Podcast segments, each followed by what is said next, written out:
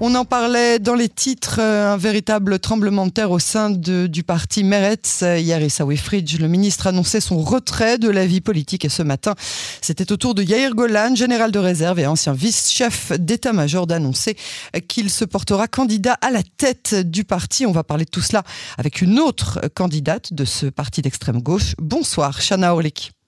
Bonsoir, merci de me recevoir. Eh ben, merci à vous d'avoir accepté euh, notre invitation. Vous êtes euh, membre du parti euh, Meretz, vous êtes conseillère du ministre de l'économie, Yair Golan, au sujet de la société arabe. Alors, avant de parler de votre propre candidature, et on va le faire, hein, bien entendu, je voudrais que vous nous expliquiez pourquoi, selon vous, le parti Meretz est mal connu, peu connu, peut-être mal compris de la communauté francophone en Israël, selon vous?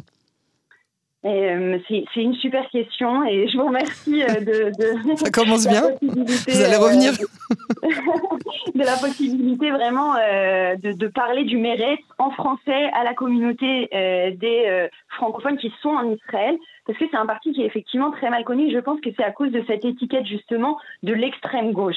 Alors c'est vrai que quand on regarde l'échiquier euh, euh politique euh, israélien des partis euh, juifs, le Meretz et sioniste évidemment, le, le Meretz se trouve à l'extrême gauche, mais c'est pas du tout un parti d'extrême gauche. Et, ah bon je pense que Ça vous fait peur le mot extrême gauche? Bah, c'est juste pas en fait euh, la réalité. Si vous voulez parler d'extrême gauche, alors je pense qu'il y a le parti Hadash qui est un parti euh, communiste arabe. Ça mhm. c'est l'extrême gauche. Euh, le parti du Meretz en fait se bat pour un, un, État social, des réformes de l'éducation, de la santé, la, la, le, le, progrès, le pluralisme religieux, la paix avec les Palestiniens. Je pense pas que ce soit de l'extrême gauche.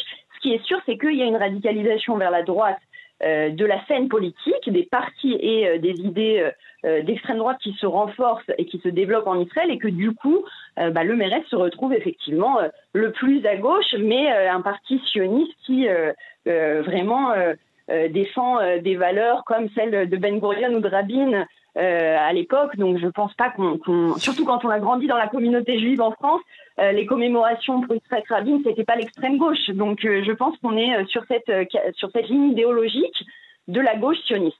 Mais alors, dans ce cas-là, si vous voulez éviter l'étiquette d'extrême, je peux, je, peux, je peux l'entendre.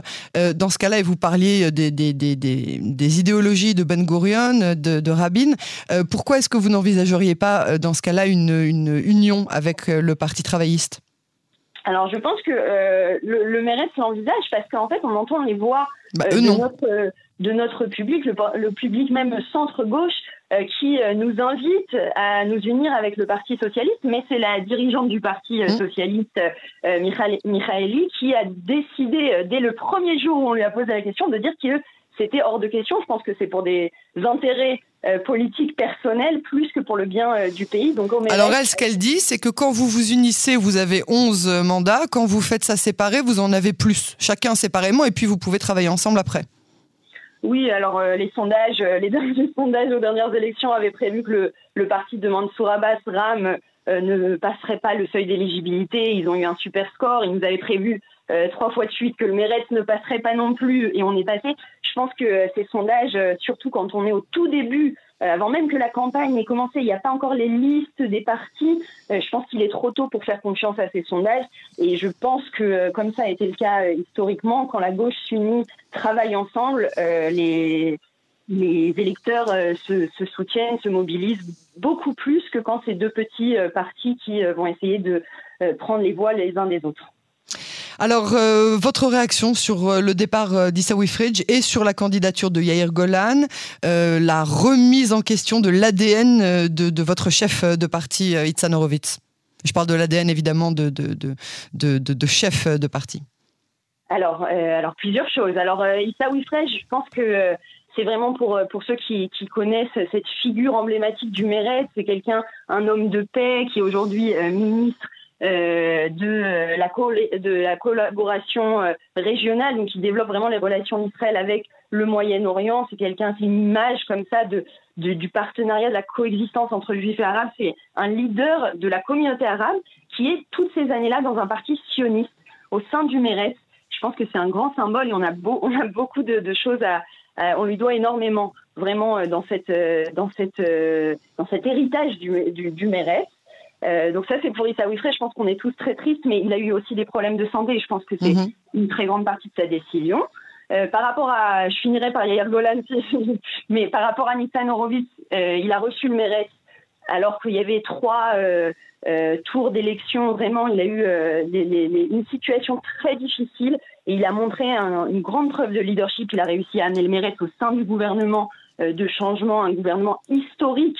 Et en tant que ministre de la Santé, je pense qu'il a fait de, très grandes réformes, aussi bien récemment sur la, réforme de l'avortement en Israël, avant ça sur euh, les, pour les droits euh, LGBT et je pense et, bien d'autres des nouveaux hôpitaux en Israël, des scanners, enfin bref, une énorme. Euh, je pense que c'est quelqu'un de, vraiment très important. Après, comme je pense qu'on peut se mettre d'accord, hein, ça fait partie aussi du, job quand on est en politique, on s'attend à ce qu'il y ait des critiques. Et c'est normal. Et je pense que c'est, je pense que c'est sain. Et la candidature de Yair Golan, elle vient justement de ça, d'un parti qui a des primaires ouvertes, euh, démocratiques et qui invite tout le monde à venir porter sa voix. Yair Golan, c'est pas une figure historique du Mérès, mais c'est quelqu'un qui est euh, la gauche sioniste et qui vient apporter sa voix au sein du parti. Euh, le connaissant personnellement, je trouve que c'est une, c'est une très bonne idée pour que notre parti vraiment ait toutes ses chances dans les élections. Lui, il a, selon vous, l'ADN d'être le chef de, de ce parti? C'est facile de travailler avec quelqu'un qui a été tellement haut gradé à l'armée? C'est passionnant déjà. Euh, c'est quelqu'un qui a un, leadership euh, comme j'en ai ai jamais vu, un amour d'Israël et un patriote. Euh, et, il paraît un petit peu froid souvent à la télévision et pourtant c'est quelqu'un de très chaleureux et je pense qu'il a profondément les valeurs de la gauche sioniste et il peut apporter aussi des gens qui ne se voient pas forcément voter pour le Mérès, mais avec Yair Golan à la tête du Mérès, euh, je pense que cette fierté du sionisme de gauche, c'est quelque chose dont, que, moi qui me parle énormément au Mérès. Euh, et, je, suis très contente qu'il se présente et j'espère effectivement euh, qu'il va être élu. Ce serait, ce serait, je pense, une très bonne chance pour le, pour le Mérès. Alors maintenant qu'on sait un peu plus euh, de quoi on parle, dites-nous euh, ce qui vous a poussé vous-même à porter votre euh, candidature sur cette liste de mérites et surtout si vous pensez avoir un bon écho au sein de la communauté francophone ou bien ce ne sont pas forcément eux que vous visez. écoutez, alors je vais commencer par, par les raisons pour lesquelles j'ai décidé de me présenter donc pour la liste du mérite aux prochaines élections. Euh, c'est pour moi le combat politique qui fait partie de mon ADN. Vous parliez d'ADN euh, il y a quelques minutes. Euh, j'ai grandi dans une famille engagée, militante de gauche, et j'ai grandi à la Chaumerette Saïr, où les valeurs de la gauche sioniste sont vraiment centrales dans notre identité. j'ai fait mon alia, j'ai rejoint des jeunes de la Chaumerette à, quand j'avais 22 ans, et pour moi l'idée c'est vraiment de s'intégrer dans la société israélienne, et euh, de faire un maximum pour, euh, pour s'engager et faire bouger les choses.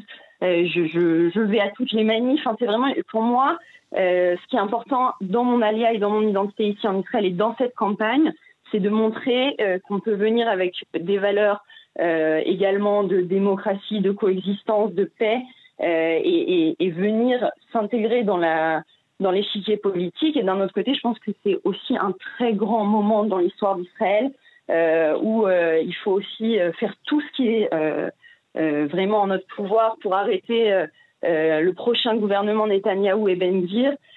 c'est dangereux pour la démocratie israélienne. Euh, des, des, des, gens comme Ben Gvir qui sont qui ont été jugés pour des actes terroristes juifs qui n'ont pas été qui ont été refusés à l'armée euh, c'est pas possible que ce soit notre gouvernement, c'est pas possible. Et je sais qu'il y a des, des gens qui nous écoutent. Vous parliez de l'écho dans la communauté. Euh, je pense qu'il y a des gens qui nous écoutent et qui, et qui pensent que le mérite c'est l'extrême. Non, c'est pas, c'est pas ça. Et pourtant, Itamar Ben-Gvir, je me fais l'avocat du diable évidemment pour, pour, pour, pour instaurer le dialogue, mais pourtant Itamar Ben-Gvir est un avocat à la base et c'est quelqu'un qui passe énormément de son temps euh, gratuitement à aider des soldats de toutes les, les origines euh, en Israël euh, qui sont euh, dans le besoin ou qui ont eu un problème juridique. Oui, bah, l'un n'empêche pas l'autre, j'ai envie de dire. Oui, non, mais vous parlez tout à l'heure du fait que l'armée l'avait refusé, etc. C'est pas non bah, plus comme si. Oui, alors c'est pas non plus comme si. Il y a un moment où il y a des faits euh, et, euh, et Smotrich et Benzir euh, ont été jugés. Euh, par la justice israélienne, euh, ben, Smotrich, c'est, si je ne me suis pas, si je ne me trompe pas, engagé à 28 ans, parce que jusque là, l'armée le refusait. C'est des gens qui sont dangereux pour, pour Israël en tant que pays juif et démocratique. et, et avec Netanyahou, et Netanyahou pourrait aujourd'hui former un gouvernement, le Likoud pourrait former un gouvernement. Mais sa corruption a amené cette Knesset, ce Parlement, à préférer repartir à de nouvelles élections plutôt que de remettre cet homme corrompu au pouvoir.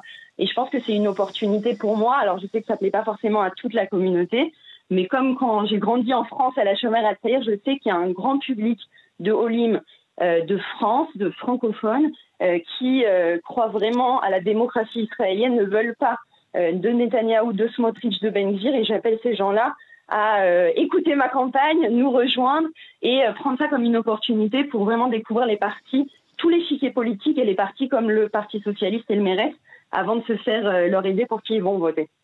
Chana Orlik, merci beaucoup pour votre euh, intervention. Bonne chance pour votre euh, candidature et à très bientôt sur Canon Français. Merci beaucoup. Bonne soirée.